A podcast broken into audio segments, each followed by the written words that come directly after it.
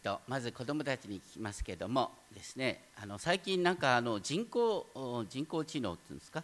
あの将棋なんかでもさあのコンピューターの方が強いんだね。困ったもんだね。みんな一生懸命勉強したってさコンピューターにかなわない。人間とコンピューター、ね、人間とそのようなロボットとか人工知能との違いは何だと思うかな？人間と人工知能との違いは何か？今日はねマグダラのマリアさんのお話をします。でマグダラのマリアさんのね行動っていうのはあの人工知能では絶対ありえない行動なんです。いろんな意味で不合理。どうしてこんな行動をするのかな？だけどその行動をイエス様が何よりも喜ばれた。人間っていうのは本当に感情が大切なんです。感情。実はつい最近までですね人間のこの感情の豊かさ人間は本当に感情が大切で感情によって多くのことを決めるんだっていうことがどっちかというと軽く見られてた。それがだんだんだんだん感情は本当に大切なんだよっていうふうに考える時代になってきています。僕も昔ですね学生の頃あの宣教師からねあの復活の話について復活がいかに合理的かっていうことを聞いたんですけれどもでもその時ね僕はこう答えたその宣教師に向かって僕は理屈では信じないんだ。理屈は信じない。私が行動するのは理屈を超えたところなんだって言った。ね。宣教師はえらい驚いてましたけども。でアメリカに留学した時に本当にイエス様がその人を通して生きるんだっていう感じがなんか目の当たりに見えることがいろいろとあって。そしてイエス様を信じる決心をするようになりました。人間を一番ですね何かっていうと恐怖であるって言います。恐れ恐怖。それに対して聖書が言ってるのは全き愛は恐れを締め出します。今日のマグダラのマリアの話っていうのは本当にマが恐れを締め出すそんな動きをマリアさんの中から見ることができるかなって思います。ヨハネの福音書の20章1節週の初めの日っていう表現ですが週の初めの日っていうのはとっても面白い表現です。僕はあの教会でねあの皆さんと話して例えばあの今週の土曜日のスケジュールについて僕は今週の土曜日っていうとですね多くの方が「あ来週の土曜日ね」って答えるんですよ。困っちゃうなって思うんですけど。日曜日は週の初めの日なんですよ。でも多くの人の感覚でね日曜日週末だと思ってるんです。月曜日から新しいあくまでも来たるべき土曜日は今週の土曜日なんですよ。来週の土曜日じゃない。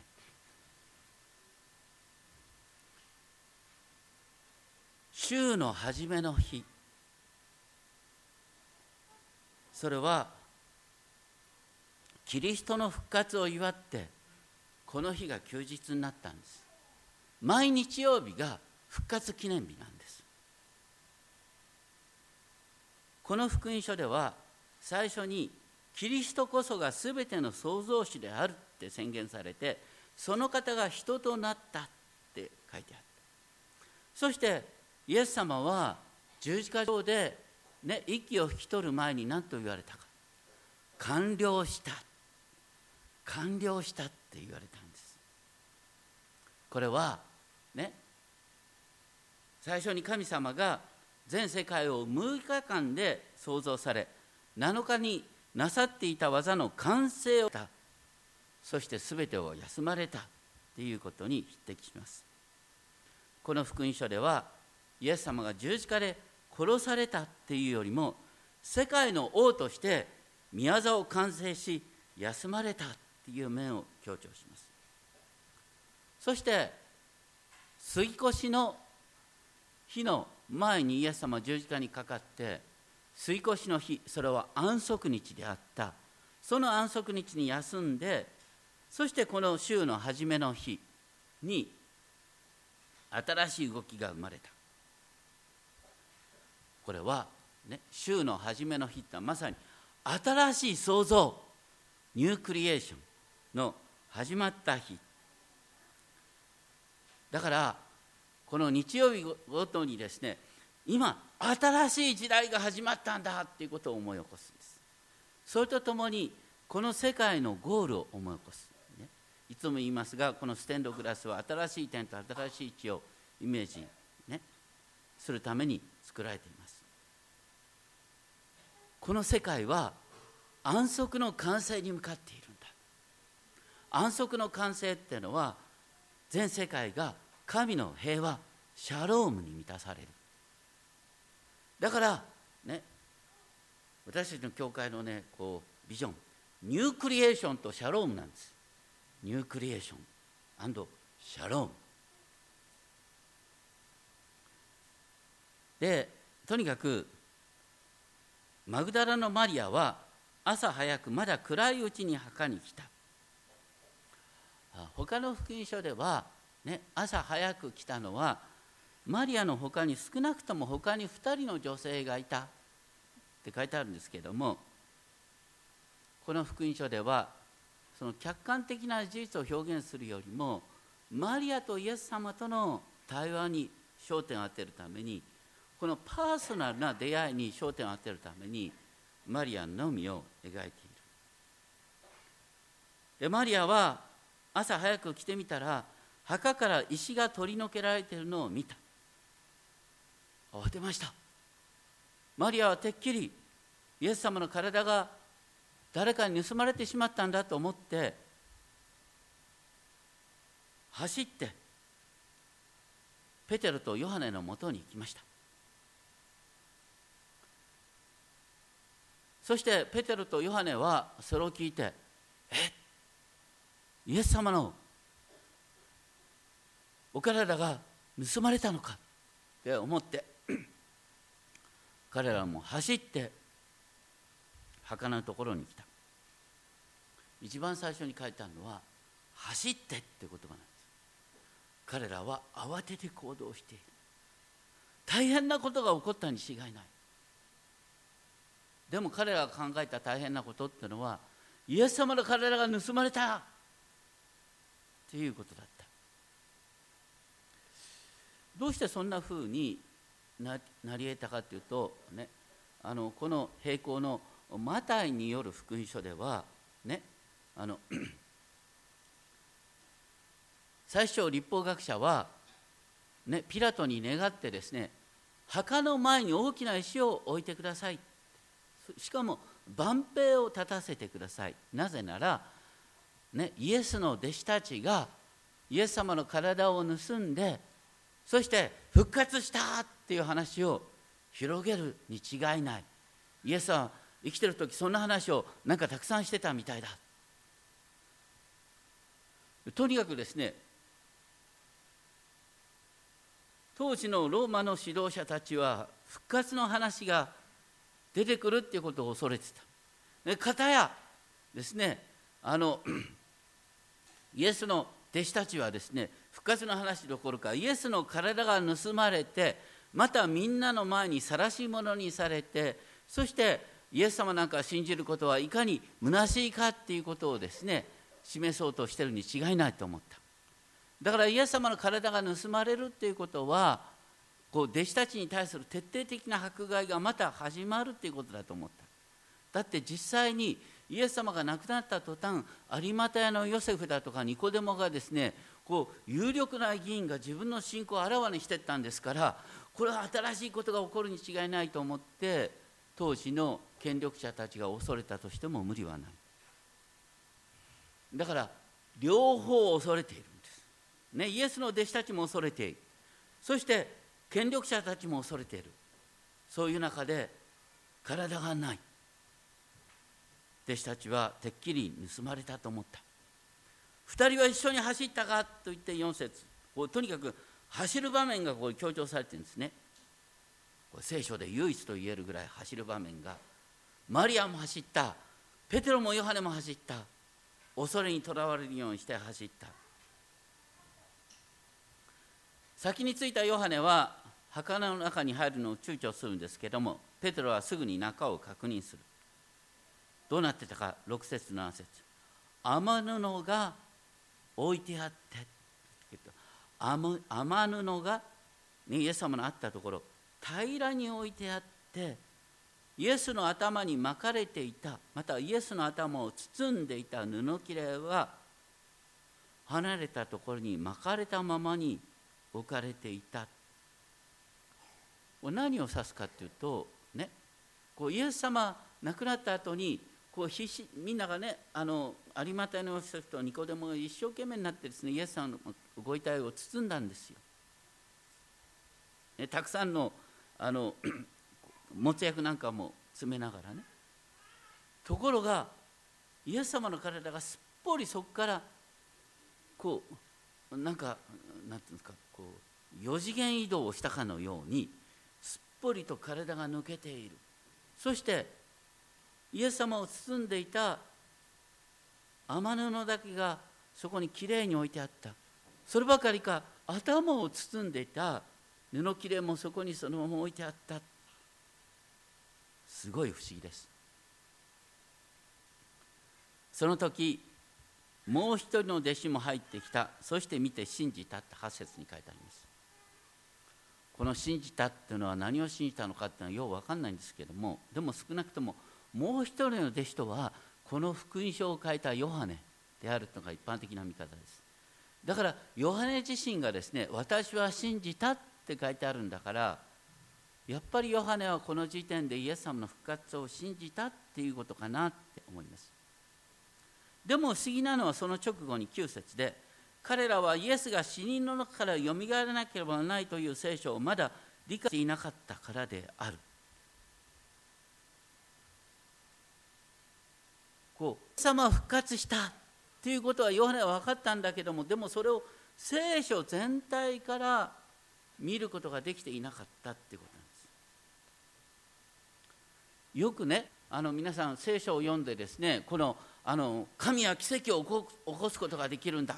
神は何でもできるっていうことの証明だっていうことでですねなんかいろんな奇跡の話を見た時に言っていくんですがそれはそうなんですけどもより大切なのはねそう聖書全体のストーリーの中で、ね、聖書全体の物語の流れの中でそれが何を意味するのかっていうことが理解できて初めて、ね、その事実が自分の体に落ちるんです。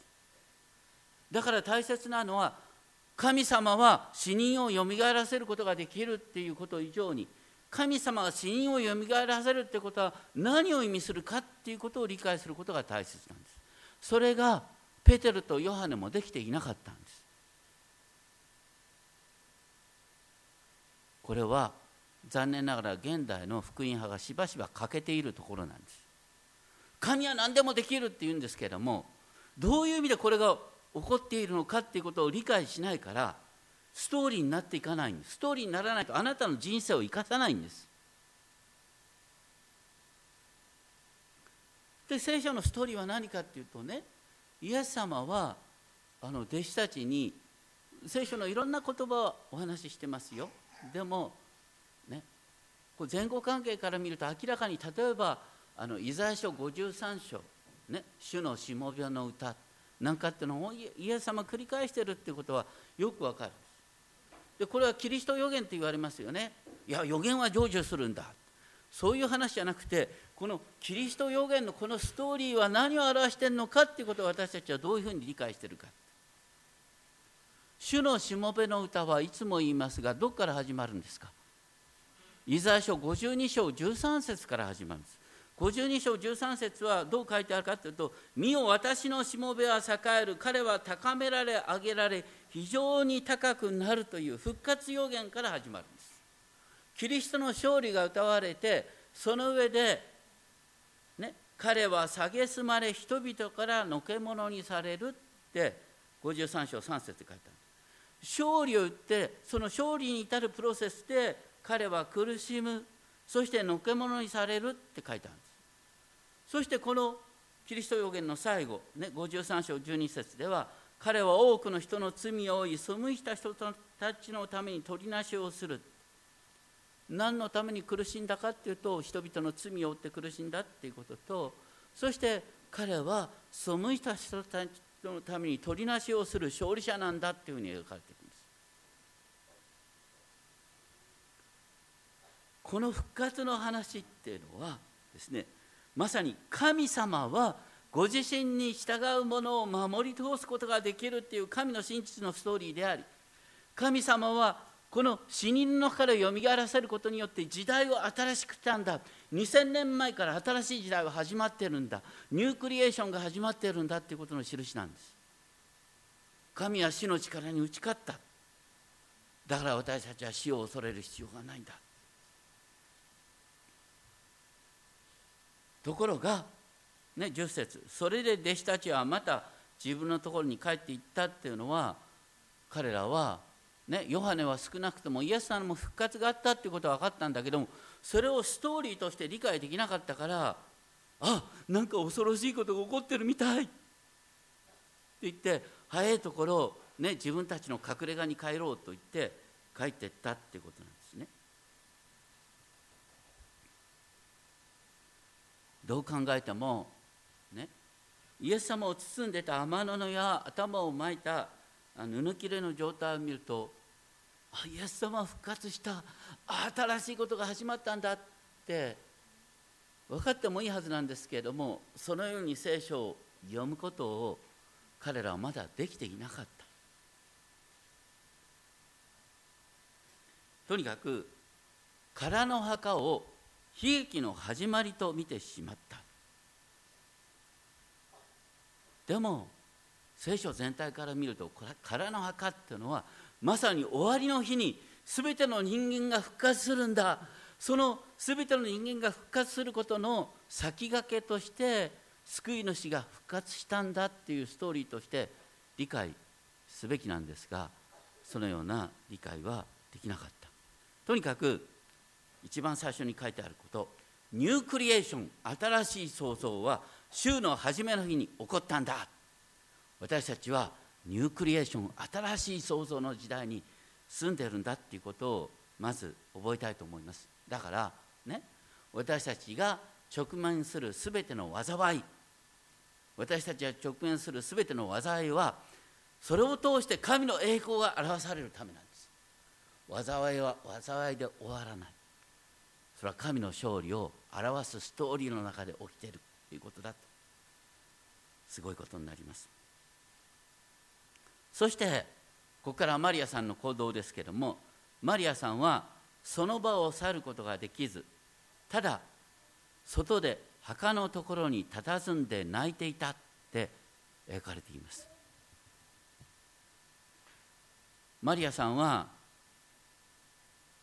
怖いことが起こったと考える以前にイエス様のお体がなくなっているっていうことその思いだけでイエス様の体はどこに行ったんだろうっていう思いだけで泣きながら墓の中を覗き込んでいた。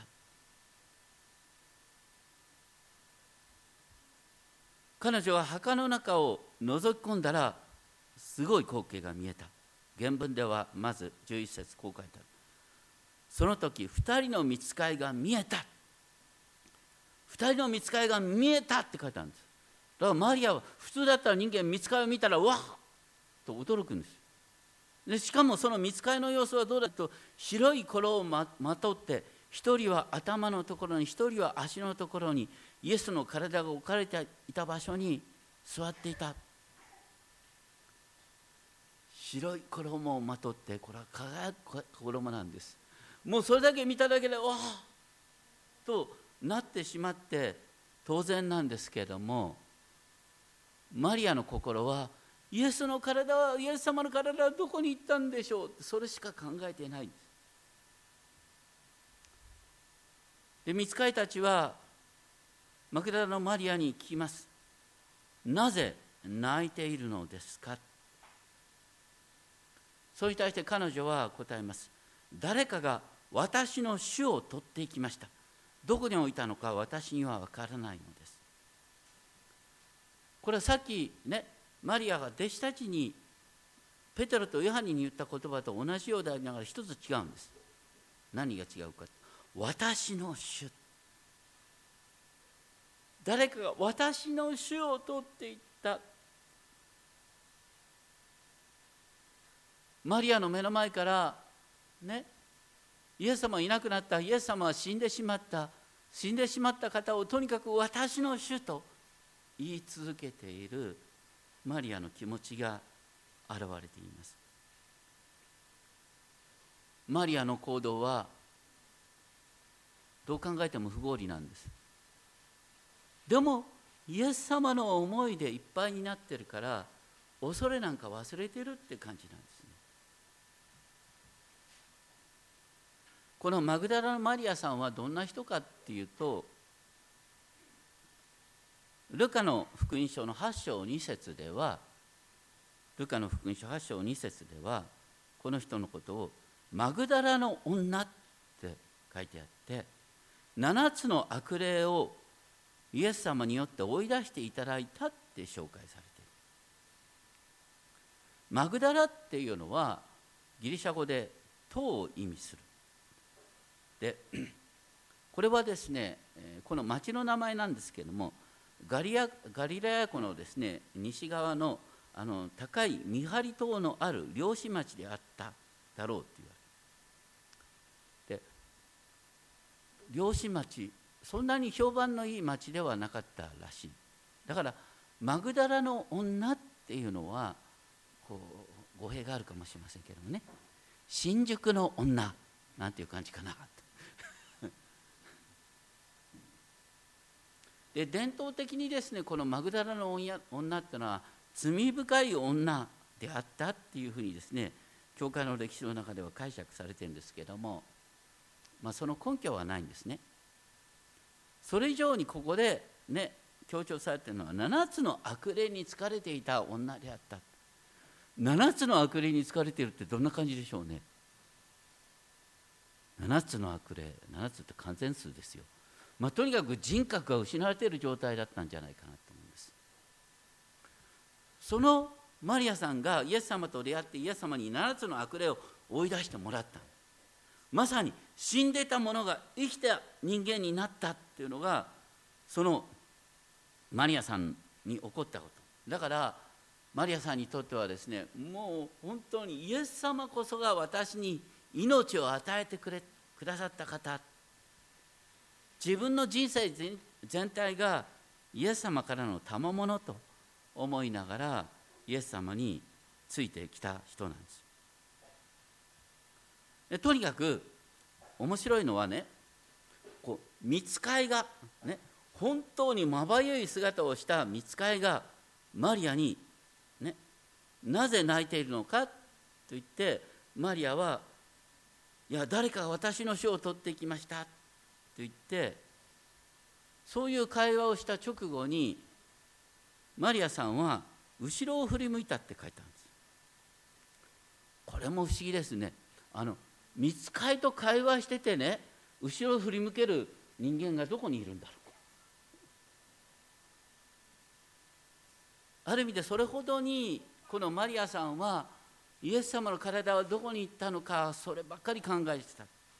または実はイエス様この時背後で復活のイエス様がマリアの背後に現れたその臨在感なんか不思議な感じがしてマリアは後ろを振り見た。14節。この14節も面白い表現なんです。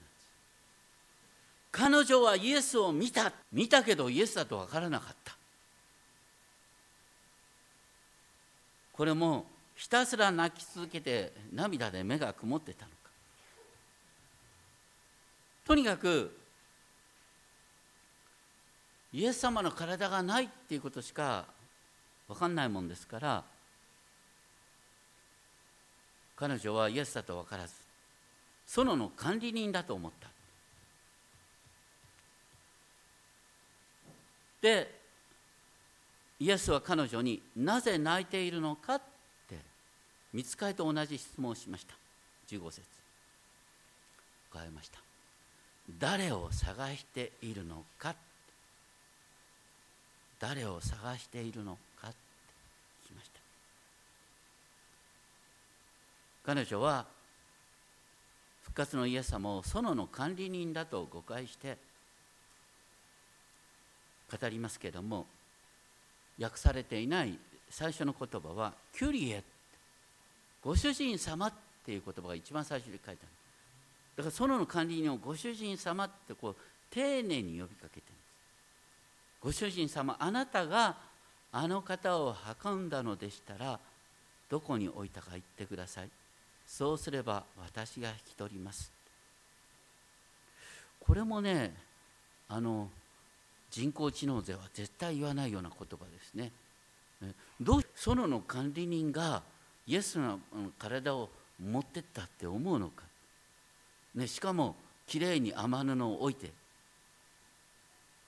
とにかくそしかもその体を彼女が一人で引き取るなんてどうしてできるんだろう？とにかく理屈を超えてるんです。でもそれでもねこの聖書は面白いですね。園の管理人っていうのはこれはすごい言葉だと思いますね園。ガーデン。ね。あの人間の一番最初の罪はどこから始まったかっていうとね。エデンの園ガーデンで、ね、神様が食べてはならないと言われた木の実を取って食べた。そしてガーデンから追い出された。園から追い出された。でこのイエス様の復活の場面に園の管理人が出てくるんです。まさに新しいガーデンですよ。ここにあるのは。私たちを新しいガーデンに招いてくださるのが園の管理人なんです。だからここでイエス様が園の管理人として表現されるっていうのはこれはね全くの、ね、誤解っていうよりはあある意味で聖書の全体のストーリーの中から面白い意味を持ってるんです。とにかくイエスは彼女がこれほどの熱い思いでイエス様を探している。その気持ちを喜ばれてたった一言このマリアに語りかける。マリアンあのねなかなかこう訳しにくいんですけどマリアって書いてあるようで厳密にマリアンって書いてあるんです。マリアン他のところは全部マリアって書いてあるんですよ。ここのところはマリアンって書いてある。これアラム語なんです。でマリアさんをアラム語で読む時マリアンここだけねだから要するにイエス様が発音した言葉をそのままここに書いてあるんです。マリアム。でそれに対してマリアは何と答えたかラボニって答えたこれも当時の、ね、一般的な言い方では、ね、ヘブル語的にはラビなんですラビ。ところがアラム語ではラボニなんです。ね、とマリアとイエス様はアラム語で語り合って。だからマリアはラボニって答えてマリアンラボニもう本当に、ね、イエス様とマグダラのマリアが語り合っていた発音をそのままあえて残してるんです。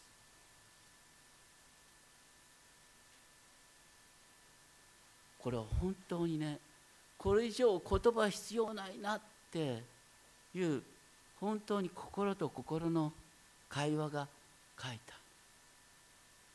マリアンって言われてすぐにマリアさんはイエス様がいる。生き返ったイエス様がいらっしゃる。復活のイエス様がいらっしゃるって分かったんです。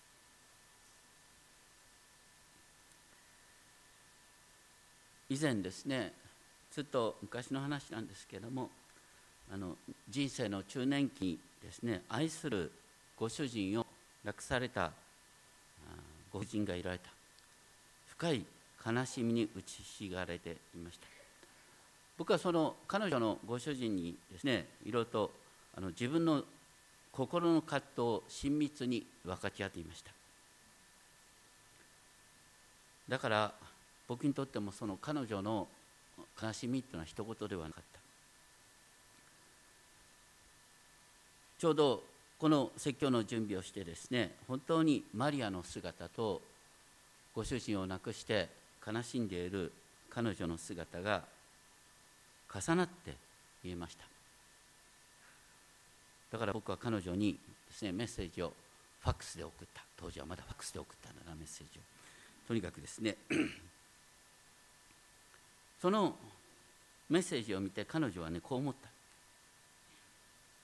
誰を探しているんですかってイエス様が後ろから自分に語りかけたように感じたっていうんですね。その時彼女は思い出した。ご主人は亡くなる最後にですねこう言ってた。僕の人生のテーマは神様との親密性インティマシーだったと思うよ。その言葉が心によみがえった。彼女は自分の心の状態というのはまさに空の墓を何度も覗き込んでは泣き続けているマグダラのマリアと同じだった。空の墓を見て泣き続けている。でも誰を探しているのって言われた時にふと思った。空の墓っていうのは新しい時代の始まりなんだ。悲しみの理由じゃなくして勝利の理由なんだ。ご主人を失った悲しみはなくなりません。でも実はそこにキリストの視点から見て空っぽの心を自分の空っぽの心をイエス様満たしてくださるんだっていうこととしてそういう思いに変えられた。亡きご主人が神様との親密な交わりを求めていた。自分は最も大切な存在をなくすことによって神様との親密な交わりを築いていく歩みをするんだということを彼女は気づかされた。そこから彼女はですね個人的な黙想会をですね開くようになっていきます。ご自分の悲しみを通して人の悲しみに寄り添いながらイエス様が悲しんでいる人の心の中に悲しみを残しながら同時に希望を与えてくださるということを分かち合う働きを始めていかれたということです。人間の悲惨エデンの園で蛇は一番最初に「神は本当に言われたんですか?」って。神の言葉をあなたの知能で判断しなさいっていう問いかけだったそれに対してマグダのマリアは何かっていうとただ泣いていただけなんです。ただ泣いていただけなんです。でそれに対してイエス様は誰を探しているのかって聞きました頭を働かした人じゃなくてイエス様の愛でいっぱいだった人を通してイエス様は新しい時代を開こうとしたっていうことなんです。私たちは何を求めているんだろうか。何で一生懸命勉強するのか。何で一生懸命成果を出そうとするのか。でも本当は心の中にある最大の渇きは何かというと愛への渇きではないかなと思うんです。愛への渇きは何かを達成することによって満たされるものではないんです。パーソナルな出会いを通して満たされるものなんだ。でこの時マグダラのマリアはイエス様の見足にすがりついたんだと思います。だからイエス様は私にすがり続けてはいけませんということをおっしゃったのかなと思います。そして私はまだ父のもとに登っていないからですと言われ彼女の心を天のお父様と天のお父様から与えられた使命の方に向けさせました。イエス様は天のお父様から使わされてこの地上の生涯を全うされて今天のお父様のところに戻ろうとしている。私たちも同じようにイエス様から使わされてこの地に置かれている。私たちは生きている限り使命のために生かされている。それでイエス様はこのマリアに私の兄弟たちにメッセージを託すと言ってメッセージをこのマグダラのマリアに託しました。私の兄弟たちのところに行ってこれはすごい言葉なんですよ。あのイエス様はかつて弟子のことをですね私の友と言いました。これ自体すごいことです、ね、弟子はイエス様にとって友なんだってイエス様がおっしゃったそれは全ての痛みを分かち合ってるからだって兄弟弟妹っていうのは友より超えるんですよ。そしてイエス様がおっしゃったのはね私は私の父のところに行くで私は私の父またあなた方の父のところに行くんだって言った。だからマリアを通してですねあの三度イエス様を知らないと言ったペテロねペテロよあなたは私の弟なんだ。そして私の父はペテロのお父さんなんだよ。私たちは家族なんだよ。父なる神のもとでの家族なんだよ。ペテロよあなたは私の弟なんだよってマリアを通して伝えさせたんです。これはすごいことです。私たちがねこうイエス様のお父様のことをお父さんってお呼びできるアバってお呼びできるこれはすごいことなんです。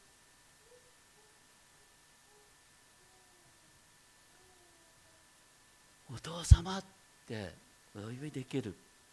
そのことをこのマグララのマリアを通してイエス様は伝えさせたんです。ここに意味があります。ね。それを通してペテロは後でどう思ったかな。あイエス様はこの大切な真理をもう福音中の福音をこのマグダラのマリアを通して私に伝えさせたんだな。大切なのは愛なんだ。イエス様に対する愛なんだ。理屈じゃないんだ。何かができるっていうことでもないんだ。イエス様を愛しているその愛しているその愛を何よりもイエス様は感謝してるから大切に思ってるからこのマリアを通して弟子たちに伝えさせたんだ。弟子たちはある意味で立場がないんですよ。普通それまで全部ね大切なことはイエス様が直接聞いてきたのに肝心からの最も大切なことはこのね当時どう考えても尊敬されていなかったと思われる一人の女性を通して聞かされることになるんです。それを通して一番大切なことは理屈じゃないんだよ。でしかもイエス様がおっしゃったの。私の神またあなた方の神って言うようになった。私の神あなた方の神ね先ほどね黙想の時に言いましたがヤハウェは私たちの神っていうのは信仰告白の中心なんです、ね、ヤハウェは私たちの神。でそれに対して私たちは心を尽き精神を尽くし力を尽くしてヤハウェを愛しますって答える。イエス様はこの愛を創造するために十字架にかかり復活してくださったんだっていうことなんです。福音はこのようなパーソナルな愛ね。イエス様を信じて急に IQ が上がるんじゃなくてね。イエス様を信じることによって私たちの中に人と人とをつなぐ愛が芽生える。で福音はこういう人と人とのつながりの中で私に伝わってきてるんです。だから神の愛の確信っていうのはパーソナルな人と人との触れ合いなんで私たちはねでもそういうものを避けたいともねちょっとこの人危ないんじゃないかなと思って、ま、なるべく距離を取ろうとする。でも人生っていうのは基本的にいろんなことがある人と付き合うといろんな問題に巻き込まれるんです。でもそれを、ね、巻き込まれまいとするところからこの日本の孤独、ね、こう東東京砂漠みたいな孤独なですねあの 空間が生まれてくる。大切なのはねドステフスキーがですねあのこうカラマゾフの、うん、兄弟の小説の中でこう書いてある言葉がですね長老ゾシマがですねアリオシャに向けて語る言葉があるんです。アリオシャよ。あなたは大きな悲しみを見るでしょう。しかしその中であなたは幸せになる。これは最後の言葉です。悲しみの中に幸せを探しなさい。悲しみの中に幸せを探せ。実はドストエフスキーはこのことを書きたくてあの長いカラマ族の兄弟という小説を書いた。人生は悲しみの中に幸せを見いだすんだよ。で私たちは、ね、今日改めてこのマリアさんの話を聞きながらあ私ってなんて何もないんだろうって思う。で最後にねあの先ほどですね木葬の中で一緒に唱和したあのマザー・テレサの詩をですね味わいたいと思います。そのままでお聞きください。私たちの中には本当に何もないと思うかもしれない。でも実は何もないと思うところから大きな変化が始まるんだよということを覚えたいと思います。神はいっぱいのものを満たすことはできません。神は空っぽのものだけを満たすことができるのです。本当の貧しさを神は満たすことができるのです。イエスの呼びかけに「はい」と答えることは空っぽであることあるいは空っぽになることの始まりです。与えるためにどれだけ持っているかではなくどれだけ空っぽかが問題なのです。そうすることで私たちは人生において十分に受け取ることができ私たちの中でイエスがご自分の人生を生きられるようになるのです。今日イエスはあなたを通して道地への完全な従順をもう一度生きたいのです。そうさせてあげてください。あなたがどう感じるかではなくあなたの中でイエスがどう感じているかが問題なのです。自我から目を離しあなたが何も持っていないことを喜びなさい。あなたが何者でもないことをそして何もできないことを喜びなさい。そのままお祈りしましょう。私たちにはいろんなことが起きます。でもマグダラのマリアのしていた唯一のことそれはただ泣くことだけでした。イエス様のことを思って泣いている。それが彼女の唯一の素晴らしさでした。私たちも目の前の問題の中で途方に暮れて泣くことがあるあるかもしれません。それは周りを裁くことよりずっといいことです。ただ自分の無力さを泣きどうにかならないかと泣く。そこに神の愛が表されます。自己憐憫の涙ではありません。自分を被害者にする涙ではありません。愛する人を思い愛する人の悲しみを思いただ泣く。人工知能の解決策を求めるんではない。神様の前にただ泣いて神様の解決を待つ。そのような生き方を私たちにさせてください。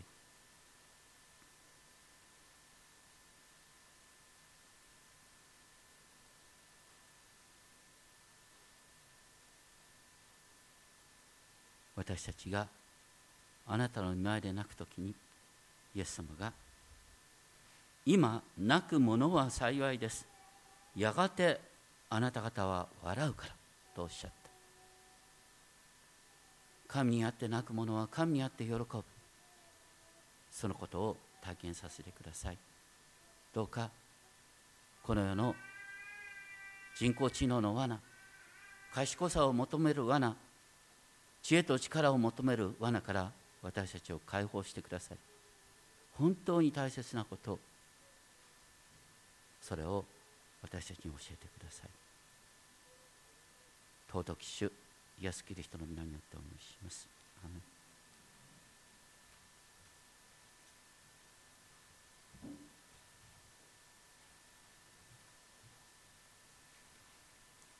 共に応答の賛美を歌いましょう。本日の応答の賛美は主に語れた主 Because He Lives です。え先生の主役がパワーポイントの方に映し出されております。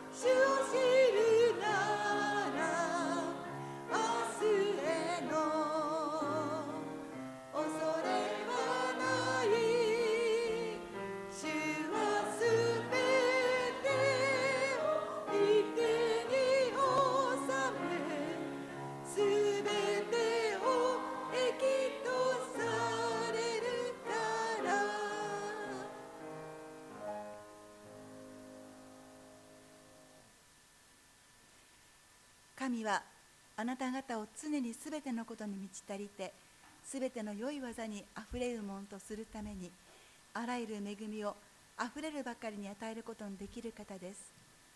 すぐる1週間の恵みに感謝しその一部を主にお返しする時間といたしましょう。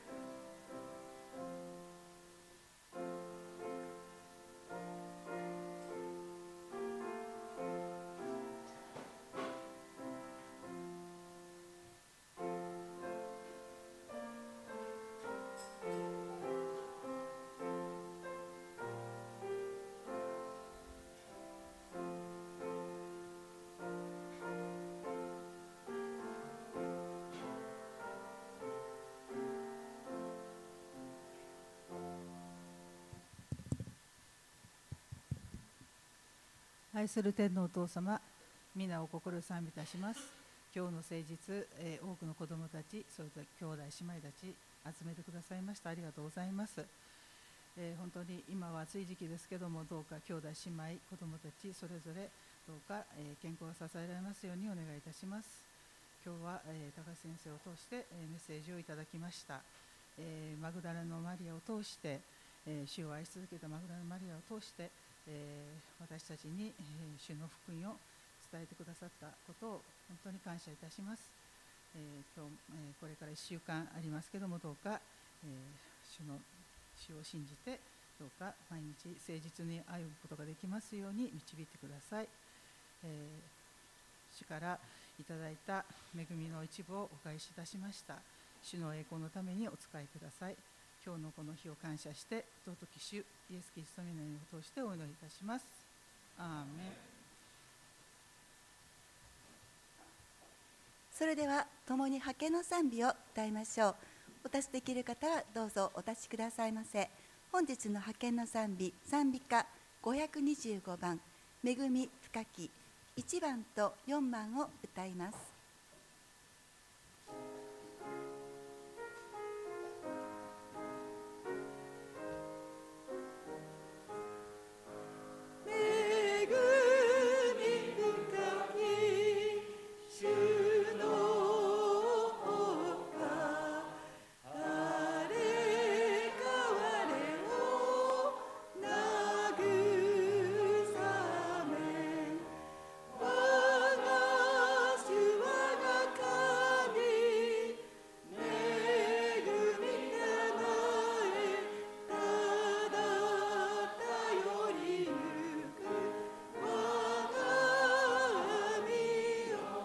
番です。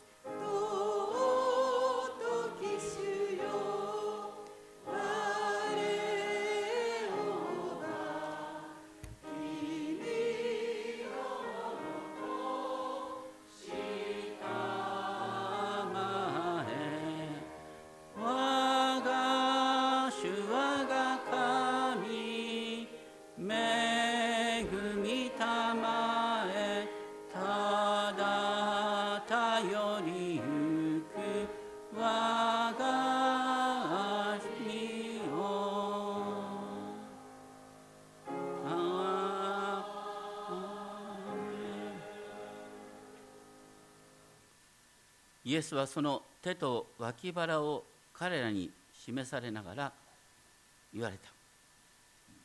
平安があなた方にあるように。父が私を使わしたように私もあなた方を使わします。願わくは主があなたを祝福しあなたを守られますように。主が御顔をあなたに照らしあなたを恵まれますように。主が御顔をあなたに向けあなたに平安を賜りますように。一言聖霊との皆により。アーメン。